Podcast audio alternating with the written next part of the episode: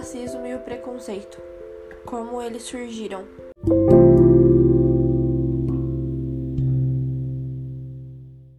Não podemos resumir preconceito a racismo, visto que o preconceito pode dividir de várias outras diferenças, como gênero, local de origem e orientação sexual.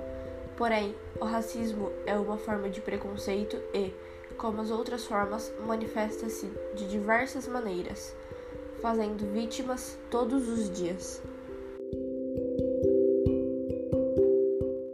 O preconceito racial não é exclusivo do Brasil, visto que, em maior ou menor escala, todos os países colonizadores e colonizados apresentam, em algum grau, índices de preconceito racial contra negros ou, no caso de países colonizados, nativos daquele local.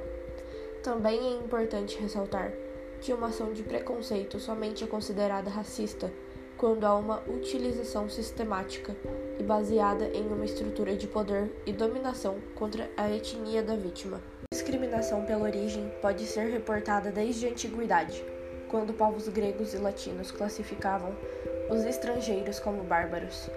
A origem da designação do preconceito de raça, em específico, é a mais nova, tendo sido alavancada nos séculos 16 e 17 pela expansão marítima e colonização do continente americano.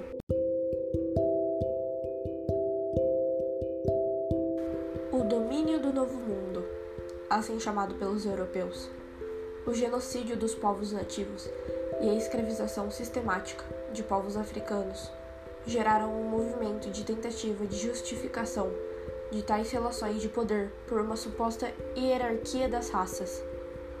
Os europeus consideravam, em sua visão eurocêntrica, que povos de origem europeia nata seriam mais inteligentes e capazes para dominar e prosperar, enquanto os negros e indígenas foram, por muitas vezes, considerados animais.